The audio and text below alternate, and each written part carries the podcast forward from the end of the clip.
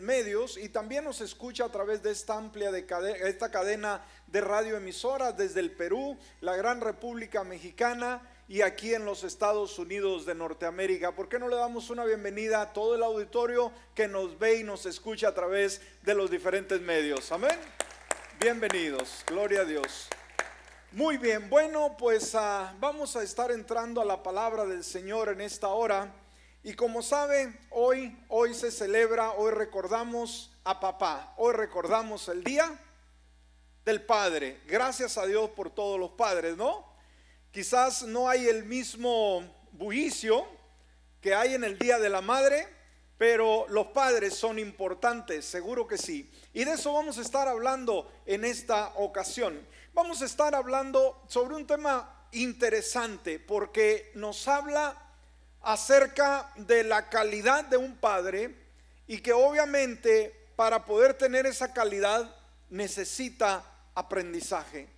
Y creo que los que hemos sido padres, somos padres, no nacimos eh, con un manual bajo el brazo o los niños, los hijos o las hijas venían con un manual de cómo conducirlas conducirles, sino al contrario, a través de los años y el aprendizaje, hemos llegado a hacer lo que Dios ha querido, si hemos sido esos buenos padres, y si no, es tiempo de reflexionar y hacer esos cambios. Amén. Muy bien, el padre que aprende. Y vaya conmigo a Primera Tesalonicenses capítulo 2. Y vamos a estar viendo versículos 10 al 12. Primera Tesalonicenses capítulo 2, versículo 10 al 12. Y fíjese, el apóstol San Pablo, buscando una analogía o un ejemplo para poder ilustrar eh, el cariño, el aprecio que, ello, que él, perdón, eh, efectuó para la iglesia o las iglesias donde él ministró, usó la analogía del amor de un padre. Y fíjese lo que nos dice. Dice, ustedes son testigos y Dios también de cuánta santa, justa e irrepresiblemente actuamos entre ustedes los creyentes. Y mire lo que dice el versículo 11. En esto sabemos que fuimos para cada uno de ustedes, como que dice la escritura, hermanos, como que, como el padre para sus propios hijos. Cuando él expresa, dijimos, su labor ministerial a, la congregación, usa el ejemplo de un buen padre. En esto sabemos que fuimos para cada uno de ustedes como el padre para sus propios hijos. Y da tres cualidades que sobresalen en un padre. Les dijimos, les exhortábamos en primer lugar. Segundo, les animábamos. Tercero, les insistíamos en que anduvieran como es digno de Dios, que los llama a su propio reino y gloria. Interesante pasaje, ¿no cree usted? Que el apóstol San Pablo haya dedicado un tiempo, un tiempo para poder usar al padre de familia como ejemplo de cuidado para sus hijos. Hoy como sabe, estamos celebrando el Día del Padre. Hoy celebramos todos los papás del mundo, aquellos que están con nosotros, a los que viven lejos quizás, pero también los que, al igual que mi padre, ya no están con nosotros en la tierra, pero están muy presentes en nuestros corazones. A esos padres recordamos. Cuando vamos a una definición humana simple de lo que significa padre, pues un padre es simplemente es un padre masculino, ¿no? Que se entiende, si existe el sexo masculino y femenino. Pero bíblicamente cuando lo define la Biblia es mucho más que simplemente un padre masculino. Cuando sostenemos la Biblia, cuando vamos a ella, podemos ver en ella un manual, ¿sí? Un manual eh, del usuario para el Padre, muy especial para el Padre. Ahora, debemos entender por qué celebrar, por qué reconocer, por qué saludar, por qué celebrar al Padre. Porque la presencia de un padre, escúchenme en el hogar, hace una diferencia positiva, una eh, eh, diferencia positiva, perdón, ya sea en el hijo o en la hija.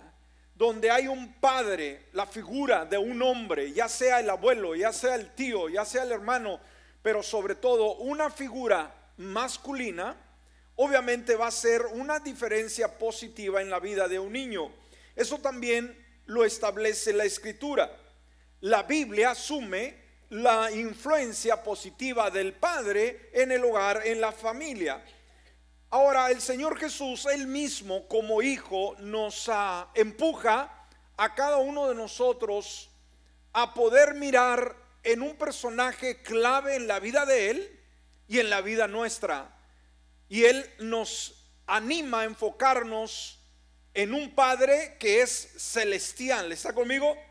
En la oración modelo que hace, la, que hace el Señor Jesús y dice, Padre nuestro que estás en los cielos. Entonces ahí está la paternidad de Dios, el ejemplo para nosotros como seres humanos. Dios es nuestro Padre y obviamente Él está en el cielo. Entonces Jesús asumió y obviamente nos enseña a cada uno de nosotros que un padre siempre tendrá el mejor interés para con su hijo. ¿Qué es lo que asume Jesús, hermanos? Que un buen padre siempre va a tener siempre el mejor interés para su hijo eh, en, el, en ese corazón. Por ejemplo, Mateo capítulo 7, versículo 9, dice, ¿qué hombre hay entre ustedes que al hijo que le pide pan le dará una piedra? Entonces Jesucristo aquí deduce que el Padre siempre el deseo de Él va a ser para el bien. Y como dijimos en el versículo de, apertura que, es, que hemos estado usando, eh, una vez más el, el apóstol San Pablo buscando esa analogía para describir su trabajo entre los creyentes, elige la relación entre el padre e hijo. Y dijimos una vez más, él usa tres palabras claves para describir el papel del padre. En primer lugar, ya lo vimos, es exhortar. ¿Qué significa exhortar? Eh, significa aconsejar sinceramente. Exhortar no es agarrar el palo, agarrar el látigo, eh, golpear al hijo, golpear a la hija. Eso no es exhortar. Exhortar significa aconsejar de una forma sabia. Cuando tú exhortas, estás dando consejo, estás guiando la vida del hijo, de la hija. Exhortar. Segundo, es animar. Somos llamados como padres a animar a nuestros hijos. Y animar significa dar esperanza o confianza o estimular a nuestros hijos. Debemos a nuestros hijos dar esperanza y también darles confianza. Y en tercer lugar usa la palabra insistir, o sea, solicitar con seriedad, continuamente estar sobre ello. Entonces, ah, las tres de estas palabras, estas tres palabras implican una intensidad, implican una profundidad. Los padres asesoramos a nuestros hijos, pero también los motivamos, les damos instrucción, hacemos que todas esas cosas las puedan desarrollar y nosotros lo enseñamos con esa intensidad porque sabemos de antemano la importancia que ese consejo involucra. Entonces los padres dijimos, juegan un papel sumamente importante en la crianza de sus hijos. ¿Por qué? Porque los padres son llamados a ser padres para sus hijos. ¿Alguien puede decir amén a ello? Pero no solamente maestros, sino proveedores, aquellos que trabajamos para que haya sustento en la casa, que haya alimento, que haya ropa, que haya un techo, pero también proveemos de eh, aquello espiritual para que se nutran de Dios, de la palabra de Jesucristo y puedan amar al Señor, eh, también somos llamados a disciplinar. Y cuando digo disciplinar, una vez más, no es agarrar un palo y darles por todos lados, no, disciplinar, una vez más, es corregir, es simplemente perseguir la idea de que se cree un ambiente ah, eh, propicio en cual el hijo, la hija aprenda la obediencia y sobre todo los padres venimos a ser un ejemplo vivos de Dios. Es una tarea difícil obviamente para todos los padres. Entonces, nadie será un buen padre hasta que aprenda a ser un buen hombre. ¿Me escuchó? Nadie podrá llegar a ser un buen padre hasta que aprenda a ser buen hombre. Y de eso estamos tratando, el aprendizaje. ¿A cuántos de ustedes les gusta aprender? ¿Cuántos tienen ese esa disposición, esa actitud de, decir yo quiero aprender algo, no, no, no, no me encierro en mi mundo y digo ya todo lo sé, yo no necesito más o no me preocupa aprender más. No, somos llamados a tener un aprendizaje continuo y cuando se trata de la paternidad nunca dejamos de aprender. Quizás los hijos ya se fueron a la universidad, quizás los hijos ya se fueron de la casa, quizás los hijos ya hicieron su hogar, pero aún así, hermanos, como padres todavía estamos aprendiendo esa etapa de ver nuestros hijos realizados, de ver nuestras hijas realizadas, de tratar con los nietos, de tratar eh, con la familia en general. Entonces, esto es un aprendizaje. Los niños, los hijos, por ejemplo, eh, nos enseñan como padres, pero luego vienen los nietos y los nietos también brindan a cada uno de nosotros aprendizaje si queremos nosotros sacar ese provecho. Ahora, gracias a Dios que aquí en la iglesia y aquí donde usted está sentado, sentada, obviamente, tenemos esos hombres que son buenos hombres y que obviamente desde que son buenos hombres son buenos padres. ¿Alguien puede decir amén a esto? Hombres que continuamente están aprendiendo, escúcheme, hombres que continuamente están aprendiendo a ser buenos padres. Así que vamos a dar un enlistado rápidamente, muy sencillo, del aprendizaje que el padre debe de tener continuamente y estar trabajando en ello. Muy bien, si usted está apuntando, Vamos a ver el punto número uno. El buen padre aprende en primer lugar a amar a Dios. ¿Alguien puede decir amén a esto? ¿Cuál es el primer aprendizaje para todo buen hombre que quiere llegar a ser buen padre? ¿Qué es lo primero que tiene que aprender? Amar a Dios, ¿sabe? Amar a Dios es el punto de partida. Amar a Dios realmente va a ser eh, ese primer escalón que le va a llevar a, a ser una persona que cumple con un propósito divino con relación a la paternidad. Mateo capítulo 6, 33 dice, más bien busquen primeramente el reino de Dios y su justicia y todas esas cosas les serán añadidas. ¿Qué significa buscar a Dios, hermanos, primeramente? Eso es amar a Dios. Ahora la pregunta es, ¿cuántos padres tenemos aquí en esta mañana? Que han aprendido y están continuamente creciendo en ese aprendizaje de amar a Dios. Para cuántos de ustedes como hombres, como padres, Dios es importante y es un amor muy especial a sus vidas.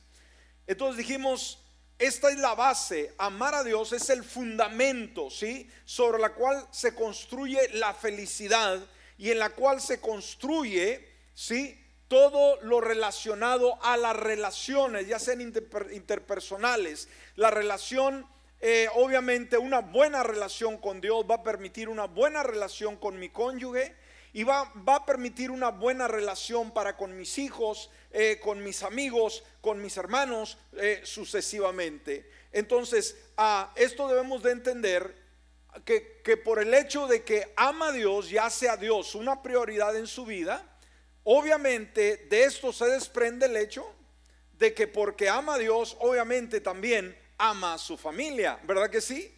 No podemos ver a un hombre, a un padre que ame tanto a Dios y que descuide la familia, que no quiera a, los seres que Dios ha puesto a, administrar, a cuidar, porque al final de cuentas somos solamente administradores, no somos dueños de nuestros hijos, de nuestras hijas.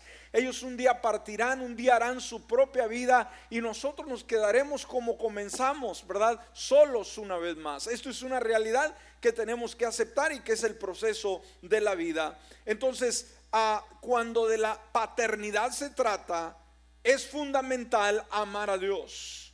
¿Por qué? Porque nos permite amar a nuestro cónyuge y obviamente con ello amar a nuestros hijos. Si usted no tiene una relación eh, óptima, correcta con Dios, usted va a hacérsele difícil llegar a ser un buen hombre y porque no es un buen hombre, va a poder, va a ser muy difícil poder llegar a ser un buen padre.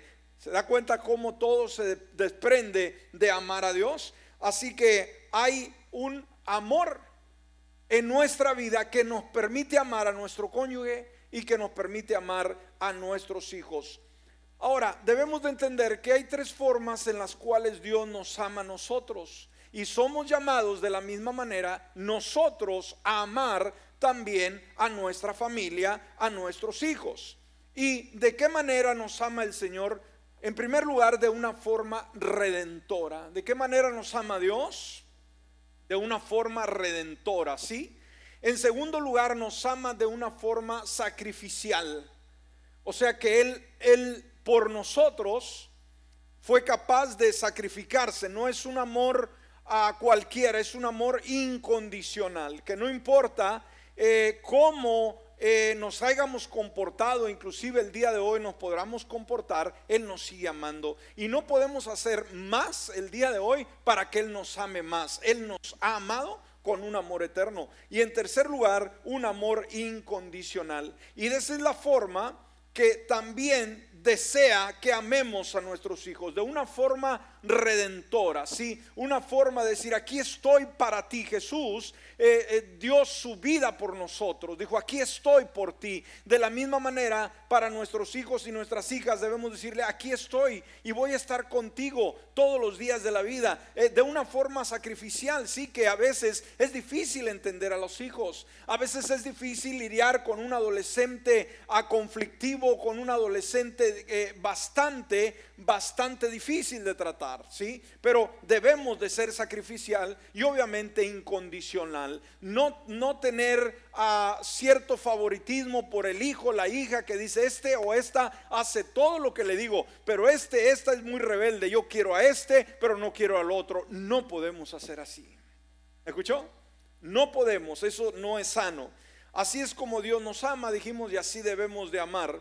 Eh, también, obviamente, dentro del amor a Dios, eh, dijimos, de esto se desprende el amor ahora para nuestra familia, nuestros hijos, pero de la misma manera nos da la fuerza para no solamente retener ese amor en ese círculo social privado que es nuestra familia, sino que nos permite ahora amar a la iglesia, amar a nuestros hermanos, aquellos con los que convivimos. ¿Cuántos aman a sus hermanos en Cristo Jesús?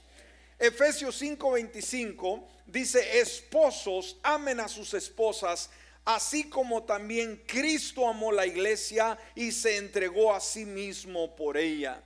Entonces estamos enfatizando obviamente el amor del cónyuge, pero también podemos ver el amor de Dios para su iglesia y eso lo hemos estado viendo en, los, eh, en la serie de sermones sobre la membresía, de que amo a Dios, pero también amo su iglesia, amo lo que más ama el Señor Jesús, que es su iglesia. Entonces, amamos a Dios, amamos a nuestros hijos, pero también ese amor nos empodera para poder amar lo que Dios ama. ¿Y qué es lo que Dios ama? Su iglesia. ¿Y quién es su iglesia? Usted, usted, usted, usted, yo y todos aquellos que hemos ah, declarado a Jesucristo el Señor de nuestra vida. Amén. Entonces debemos nosotros amar de la misma manera. Así que en primer lugar, el padre o el buen padre aprende a amar a Dios. Y dijimos, no dice está amando a Dios o ya ama a Dios. No, es una escuela en la cual estamos aprendiendo. ¿Cuántos saben que todavía vamos a aprender más a amar a Dios? Que a pesar de que lo amamos, no es el 100. Siempre, cada eh, época que pasa, vamos a aprender a amar a Dios de una manera más profunda. Ese es el buen el primer aprendizaje que es el punto de partida hacia el propósito de Dios hacia nuestras vidas. En segundo lugar, también el buen padre aprende a apoyarse en el Señor. Amén. ¿Qué es lo que debe de aprender el buen padre? Apoyarse en Dios. ¿Sabe? Como seres humanos fuimos hechos diferentes el hombre como la mujer. La mujer siempre es más abierta a pedir apoyarse en alguien, ¿sí? siempre busca una amiga, siempre busca un consejo y siempre busca a Dios. Como varones, en nuestra genética está una, una acción que no es muy grata, en la cual nos sentimos que todo lo podemos hacer porque somos hombres. Por eso está Superman, por eso está Batman, por eso están esos hombres, no el llanero solitario, héroes, hombres. ¿Por qué? Porque todo lo podemos hacer, todo lo arreglamos, para todo tenemos respuestas. Nos toca, eh, nos cuesta muchas veces aprender o escuchar que nos equivocamos.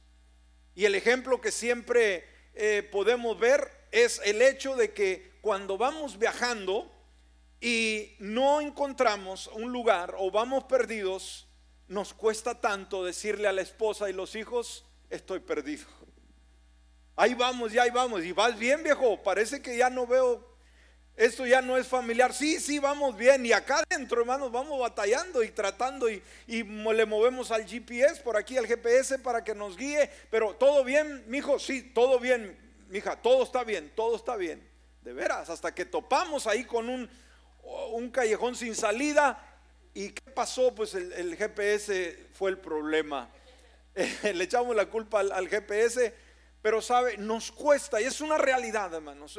Esto no, no es algo que ah, simplemente lo hacemos por casualidad, es que es parte de nuestra genética, ¿no? Lo que estamos haciendo, uh, esto y lo otro, a veces nos mandan a pedir eh, a comprar pintura porque la esposa quería el, cuarto, la cocina de tal color y lo traemos y lo abrimos y empezamos a pensar y le dice, oye viejo, ese es el color que yo te pedí, sí mujer, ese es el color, ¿estás seguro? Sí, sí es. Y de ese color va a quedar. Entonces veamos, necesitamos, y es un aprendizaje continuo, y una vez más, no es solamente un principio ah, que lo, lo asimilamos y no hasta ahí quedó. No, no, no, es un proceso. Por eso Proverbios 3:5 dice, confía en el Señor con todo tu corazón. ¿Qué nos dice la Biblia que hagamos como hombres, hermanos? Amén. Confía en el Señor con todo tu corazón. Y luego añade, y no te apoyes en tu propia inteligencia. Eso como que es una cachetada a cada uno de nosotros como varones. Que decimos, yo sé lo que estoy haciendo. A mí nadie me va a decir lo que tengo que hacer. Yo dirijo mi vida como yo la quiero y voy a llegar a un buen destino. No, no, no, no. Dios nos dice, calmado, calmado, ¿verdad? Bájate un poco ese humo y simplemente aprende a confiar en el Señor. Ahora, confiar en el Señor, hermano, no quiere decir que voy a sacrificar tanto de mi vida, sino al contrario, esto me lleva a que ya no tengo que hacer las decisiones difíciles por mí mismo. ¿Me explico? Dios no es un a alguien que está con el azote, hermanos, para traernos y camina y camina y haz lo mejor que puedas. Sino al contrario, Dios es alguien que está ahí para ser nuestro apoyo, para que nos sostengamos en Dios. Y qué bueno es saber que no lo estamos haciendo solos, sino que hay un Dios bueno que nos dice, descansa en mí y yo, yo te ayudo. Entonces, ¿es más fácil, hermano, hacerlo solo o con la ayuda de Dios? Con la ayuda de Dios. Entonces aprendemos a apoyarnos en Dios, en primer lugar, cuando nos damos cuenta que hemos estado perdidos, que andábamos sin Dios y sin esperanza, y ahora necesitábamos la salvación y acudimos a Él y Él nos dio la salvación, la vida eterna. Por eso Efesios 2.8 dice, por gracia son salvos por medio de la fe y esto no de ustedes, pues es un don de Dios. Pero no solamente nos, nos, apoyamos para que nos haya otorgado esa salvación, esa vida eterna, pero que también nos salva de conflictos, nos salva de circunstancias, nos salva de cargas difíciles que como hombres no podemos llevar. Amén. Entonces Dios es nuestro apoyo y que obviamente nos podemos apoyar en Dios también para una provisión diaria. Y creo que todos como padres, hermanos, Dios nos llama a proveer para nuestros hijos. ¿Sí? Eh, yo creo que hay, es algo que la Biblia condena, hermanos, cuando un padre no provee para sus hijos. Dice la escritura que aquel que no provee para sus hijos, no dice que es un incrédulo, dice que es peor que un incrédulo. ¿Sí? Hay hombres que quizás asumen una responsabilidad, una esposa, unos hijos, pero no quieren trabajar. No tienen ánimo, no se inspiran, les gusta mucho el vacacionar, ¿verdad? Pero están esperando que Dios de alguna manera supla y la mujer la que tiene que andar trabajando, la mujer la que tiene que esforzarse porque ellos están, pues se pueden lastimar sus uñitas, sus manitas, ¿sí? Hay varones, hermano, cuando usted saluda a un varón, hermanos, esas manos están llenas de callos, ¿ok? Pero cuando usted toca una mano de un varón y está suavecita como la de una mujer, a decir, es que yo trabajo en oficina, ¿verdad? Amén. Entonces, veamos, Dios nos llama a proveer para nuestra familia y no es fácil, no es fácil, hermanos, eh, tener que trabajar esas largas horas, eh, especialmente en, en, climas extremos. Ahorita está el calor terrible, hermanos. Aun cuando sale uno ya temprano de la casa, ya está el calor. Ahora, padres que trabajan donde hay calor todavía, mm, aparte del que ya sentimos por el sol, hay maquinaria y equipo que calienta más el ambiente. Entonces, pues alguien puede decir, pero es que yo mejor me la quiero pasar en el aire, ¿no? Pasándola ahí, pero sabe que somos llamados a proveer para nuestras familias, nuestros hijos. Y cuando a veces quizás escasea el trabajo o a, veces no hay las aptitudes eh, o, las habilidades correctas para desempeñar un trabajo, o peor cuando hay una, un problema de salud que, no podemos eh, eh, simplemente llevar a cabo un trabajo, pues ahí es cuando Dios, hermanos, está ahí y en el cual podemos nosotros apoyarnos para que eh, haya la provisión diaria y que obviamente también cuando nos sentimos cansados, los hombres, los padres, tenemos dudas, tenemos temores, a veces nos dan ganas de rendirnos, ¿sí? a veces queremos tirar la toalla, como, como se dice. Aquel día eh, hablaba con un hermano, ¿verdad? Que estaba un poquito delicado de salud y me dice, me dan ganas de tirar la toalla, pero ¿qué ganas con que la tiras, con que la tires? Si tiras la toalla como quiera estás enfermo y vas a tener que recuperarte, no la tires, no, agárrala, ¿sí? Pero sabe, llegan momentos en la vida del hombre que nos sentimos que estamos como en un callejón sin salida, que no hay solución, que no hay respuestas. Pero sabes que el hombre, el buen padre, el buen hombre, aprende a apoyarse en Dios en esas debilidades para obtener fortaleza. Amén. Isaías 40, versículo 30 al 31, dice, aunque los muchachos se fatigan y se cansan, los jóvenes tropiezan y caen, pero los que esperan en el Señor, amén. El buen padre, el buen hombre, ¿qué es lo que aprende a hacer? Esperar en el Señor, amén. Estos días hemos oído acerca de un pronóstico de una recesión aquí en los Estados Unidos, ¿verdad? Y muchos ya pueden estarse comiendo las uñas, muchos pueden estar desesperados, algunos ya les dio un ataque cardíaco cuando solamente con oír las noticias.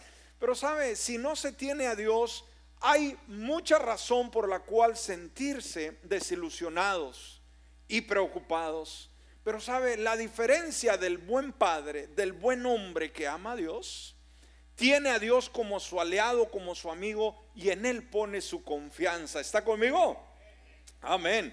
Por eso dice, pero los que esperan en el Señor, ¿en quién está esperando usted? ¿En el gobierno, hermanos? ¿En la bolsa de valores? ¿En los trabajos? Eh, eh, ¿En las instituciones? ¿En quién está esperando usted? En Dios, amén. los que esperan en el Señor, fíjese, renovarán sus fuerzas. Quizás el día de hoy como papá estás cansado, estás abatido, no ves las cosas tan claras como quisieras verlas. Bueno, renuévate en el Señor, Él te da nuevas fuerzas. Dice, levantarán las alas como las águilas. Las águilas, hermanos, son una de las aves más esplendorosas que existen que ellas se elevan más alto que cualquier otra ave y que sabe que el águila vuela eh, más cuando el aire le es contrario. Ella espera que la fuerza del aire esté fuerte para lanzarse y levantar altura. Las demás aves temen al, al viento, temen al huracán, temen a la tempestad, pero el águila cuando ve el viento más fuerte dice, este es el momento propicio para levantar vuelo y vuela arriba del viento, hermanos, donde hay calma. Es un ave impresionante, por eso el Señor la usó como ilustración. Aquí no dice que usted va a renovar las fuerzas como la, la cucaracha, ¿no? ¿Sí? O la lagartija. Pero dice que va a renovar sus fuerzas como levantará las alas eh, como las águilas. Entonces cuando viene el viento recio, no se asuste, no se espante, haga como el águila. Cuando el viento es contrario, use ese viento para elevarse más alto arriba de, de la ola del viento donde hay calma. Y ahí está el Señor esperándolo. Amén.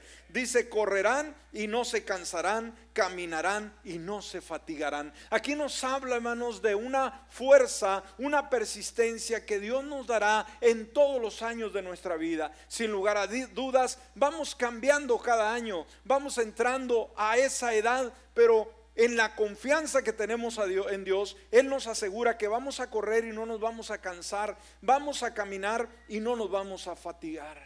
Amén. Entonces, el buen hombre, el buen padre, ¿qué es lo que hace? Aprende a qué?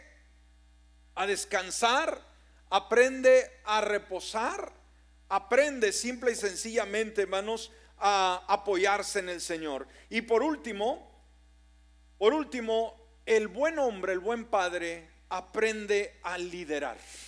Amén. ¿Qué es lo que aprende el buen hombre, el buen padre? Liderar. Somos llamados como hombres liderar. No rehuya esa responsabilidad. Decir es que yo no sé nada, mi esposa es la que siempre sabe todo. No, ella sabe todo porque tú no tomes la responsabilidad. Y se te hace más fácil dejar que ella tome el control de toda la casa por no querer hacer ese trabajo. Pero Dios nos llama a aprender. Dijimos, estamos en una escuela. Mientras eh, seamos buenos alumnos, escúcheme, siempre habrá un buen maestro que nos va a enseñar y ese es Dios. ¿Ok? Qué triste, ¿verdad? Cuando alguien quiere estudiar y no hay escuela. Eso nos, eh, nos remonta, creo, en aquellos años de quizás nuestros padres o nuestros abuelos, que muchos de ellos no fueron a la escuela, que muchos de ellos, aunque querían estudiar, a lo mejor había pueblos que tenían solamente primaria y era todo lo que había, algunos iban hasta tercer grado, pero ya no había decir es que ya no hay más, no hay quien enseñe, no hay dónde ir a aprender. Bueno, entendemos eh, esa, ese detalle, pero sabe, el día de hoy como buenos hombres y como buenos padres que queremos aprender a liderar, siempre que querramos va a haber un aula, por así decirlo, una escuela donde ir y una vez más le recalco, y habrá un gran maestro que nos quiere enseñar y es Dios a nuestra vida. Amén. Entonces hay que aprender a liderar. Ahora, ¿qué es lo primero que cree usted que debemos de aprender a liderar? Como buen padre, como buen hombre, decir, pues yo quiero liderar a mi mujer, a mis hijos, a mis hermanos.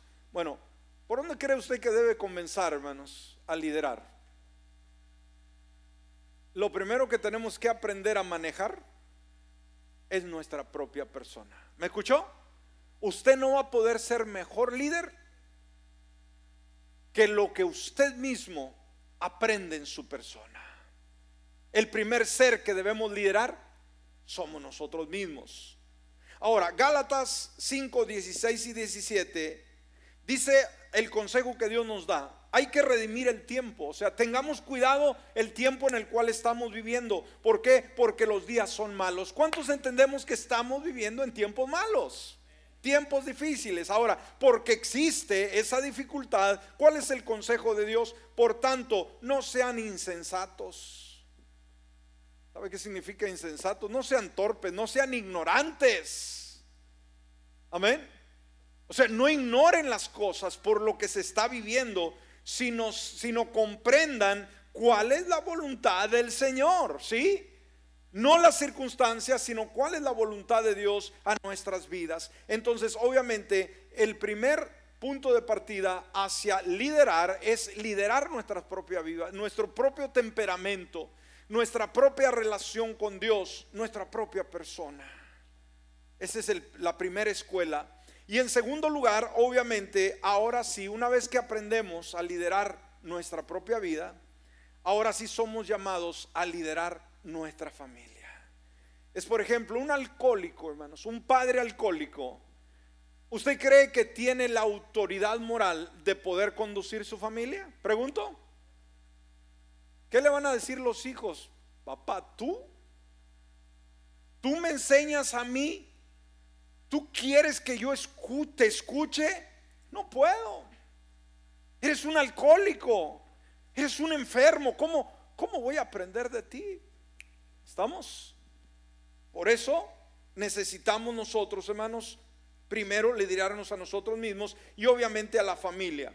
Por eso Efesios 5:23 dice, porque el esposo es cabeza de la esposa, así como Cristo es la cabeza de la iglesia y él mismo es, eh, es, salvador de su cuerpo. Entonces aquí podemos ver que tal liderazgo es un liderazgo que es amoroso. ¿Cómo va a ser el liderazgo en la casa, con la familia, con los hijos? ¿Un liderazgo de, de dictador? No, un liderazgo de amor. Y por último, ya para cerrar, obviamente también somos llamados, escúcheme, a liderar a nuestros hermanos y a nuestros amigos. ¿Qué significa? Somos llamados a ser influencia positiva en la iglesia y fuera de ella. Que podamos dirigir, por eso Ah, hay ministerios y por eso hay líderes y por eso hay un personal que dirige un grupo, que está al frente ah, de algún grupo en particular y que puede dirigir y que todos nosotros de alguna manera somos llamados a liderar al, al, al creyente, ¿sí? A disipularlo. Esto nos lleva al discipulado. El discipulado es simplemente eso, hermanos, tomar a una persona y irlo paso a paso, llevándolo en un proceso para asemejarlo más a la imagen de Jesucristo a través de nuestro propio ejemplo. Un discípulo es alguien que toma de la mano a otro más y le dice caminemos juntos. El discípulo es aquel que aprende ante el carpintero, ante el herrero, ahí viéndolo trabajar, ¿sí? Cuando está trabajando el carpintero, el herrero, el discípulo está viendo para aprender. ¿Cómo aprendemos viendo?